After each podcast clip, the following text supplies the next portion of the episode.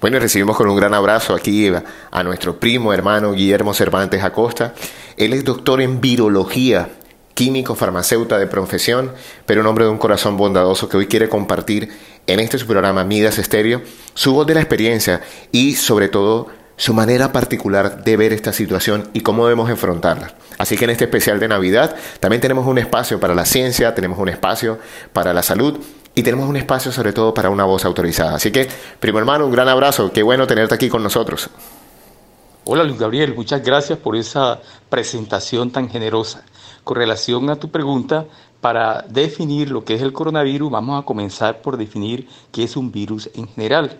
Un virus es un organismo tan pequeño que puede a su vez infectar a otros microorganismos, por ejemplo, a otras bacterias, y que para verlo se necesita un microscopio especial que se llama microscopio electrónico.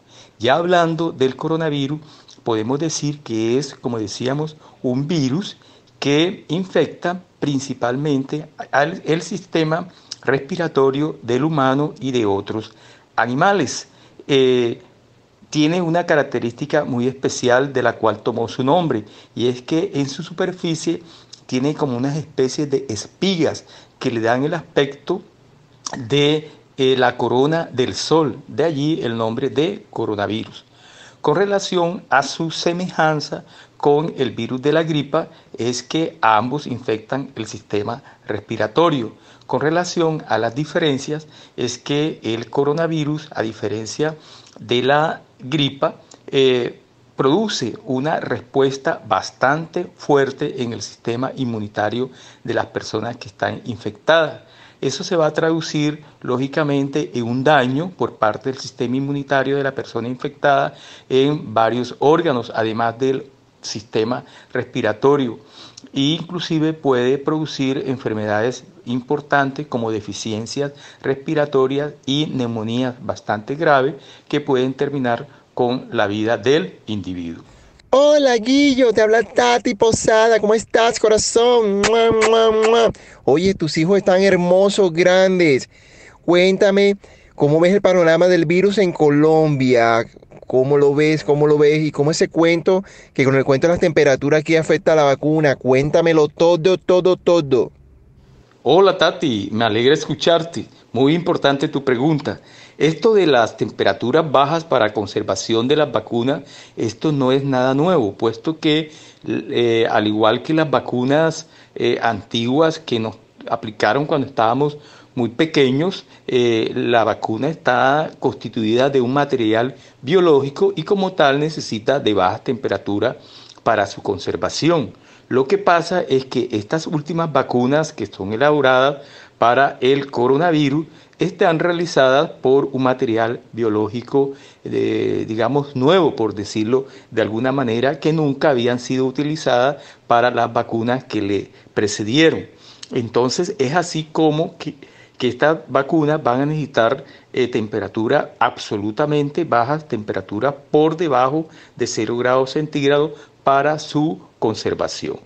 Eh, para que tengas una idea, la eh, vacuna que elaboró Pfizer necesita para su conservación de una temperatura de 80 grados bajo cero y la que elaboró Moderna necesita de 20 grados bajo cero. Entonces, como te puedes imaginar, ese es un problema que tiene que resolver eh, tanto eh, las empresas que nos están suministrando las vacunas como las entidades gubernamentales de Colombia para asegurar de que la vacuna llegue en esas condiciones de, de bajas temperaturas para que se conserven al sitio de aplicación.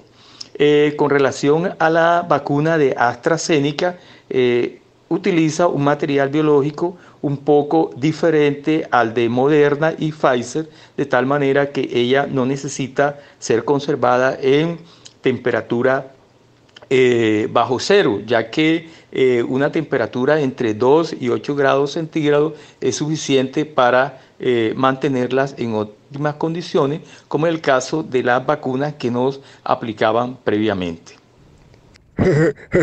Hola Guillo, te tengo una pregunta. si la enfermedad es respiratoria, o, sea que si aguanto la respiración, no me da el COVID. Hola, hola. Lo ideal sería que nosotros pudiéramos eh, aguantar la respiración y pudiéramos seguir viviendo. Pero desafortunadamente eso no se puede, puesto que todas las células de nuestro organismo necesitan oxígeno para poder vivir. Entonces ese oxígeno entra en nuestro cuerpo cuando respiramos. Pero afortunadamente se dio otra forma para impedir que nos infectemos por el coronavirus sin necesidad de aguantar la respiración. ¿Y cuál es esa? El uso del tapaboca. Como tú lo dijiste, el virus eh, de quien estamos hablando es un virus que se transmite por el aire a través de las gotitas que botamos cuando reímos, cuando hablamos, cuando tosemos o cuando estornudamos. Entonces, una persona que está infectada puede transmitirle el coronavirus que va en estas gotitas que él bota cuando habla, cuando tose a una persona que no está infectada. Entonces, ¿cómo se evita esto? Portando el tapaboca. El tapaboca debe portarlo tanto la persona que está infectada como la persona que no está infectada.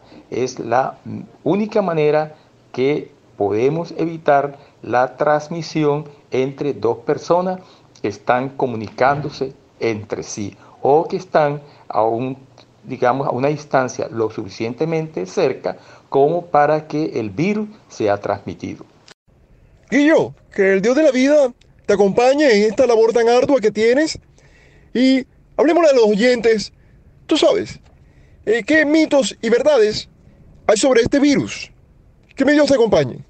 Claro, por supuesto. Eh, este es un virus de los que más mitos ha despertado, pero no es porque sea el virus el que haya dado el origen a este mito, no, sino lo que pasa es que estamos en un momento en que se ha desarrollado tanto la tecnología, que hay tanta comunicación y eso da lugar a que cualquiera pueda enviar comunicación falsa desde su celular y que ésta se va a diseminar rápidamente.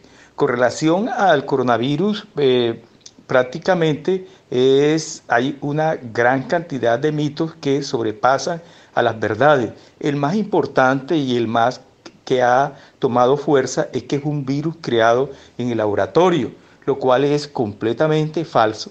Ya es muy demostrado científicamente que eh, el virus es el resultante de una mutación como todo virus que se respete. Todos los virus tienen la posibilidad de mutar y adaptarse a vivir en otros organismos. Y para el caso del coronavirus no es la excepción. El coronavirus es un virus que eh, inicialmente se, digamos, vivía en animales, específicamente en mamíferos y en aves, pero sufrió mutaciones que lo hizo que se adaptara a vivir en el humano y luego a eh, eh, digamos, a transmitirse de humano a humano. Por esto es que estamos sufriendo este nuevo virus. Otro mito es que con la vacuna que nos van a aplicar viene un chip que nos puede hacer un seguimiento o que contiene sustancias para hacernos susceptibles a controlarnos. Eso es completamente falso. Ya como hemos dicho aquí, eh, las vacunas están constituidas de material biológico que permite que el sistema inmunitario de la persona que lo recibe genere anticuerpos contra el virus, de tal manera que cuando venga el verdadero virus, el virus salvaje, eh, le podamos hacer frente. Eh, otra, otro mito bastante eh, diseminado es que tomando sustancias ácidas puede eliminarse el virus o que eh, tomando ivermectina puede evitarse la infección. Ambas afirmaciones son falsas, puesto que no se conoce actualmente un antiviral que mate directamente al coronavirus, que ataque directamente al coronavirus y que lo elimine. Entonces, por eso es que nosotros debemos confiar actualmente en la vacuna, puesto que es, eh, digamos, eh, la manera eh, más a la mano que tenemos de hacerle frente a este microorganismo. Habla de viejo Guillo y qué. Te habla el tolo. Mamá, ¿qué? Moto. Espera un momento que estoy hablando, mami. Ya te atiendo. Oye, viejo Guillo, tira la plena. ¿Cómo así el coste de la vacuna tiene que ver con la efectividad? Eche por aquí, me están vendiendo una y que dos barras y un juguito hit. ¿Será que sí es buena esa? Hola, eh, no, en realidad el costo no tiene nada que ver con la eficiencia de la vacuna. Yo la atribuiría más bien que todo a otros eventos. Eh, por ejemplo, eh, la vacuna que es elaborada por Moderna es la más costosa y cuesta 21 euros. yo, yo creería que es debido a que este es un laboratorio que está comenzando apenas a hacer vacunas y entonces ha tenido que hacerse a nuevas tecnologías. De hecho, Moderna es la primera vacuna que produce. Después eh, viene con un precio intermedio la de Pfizer que cuesta 15 euros, pero es que Pfizer ya es una empresa con bastante experiencia en esta tecnología, ya ha realizado, digamos, eh, vacunas en prueba utilizando la misma tecnología de tal manera que podemos decir que tiene la infraestructura y por lo tanto le costó, eh, digamos, conseguir, le costó menos trabajo conseguir, digamos, los recursos para eh, eh, la elaboración de esta, de esta vacuna.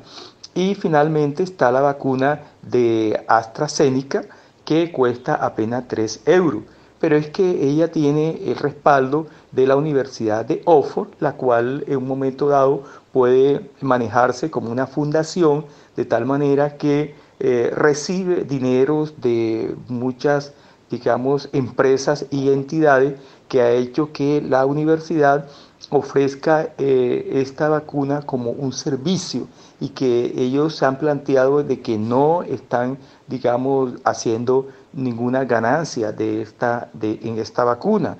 Por esto es que eh, el precio es tan bajo y que ellos han considerado que es importante que llegue inclusive a los países en vía de desarrollo.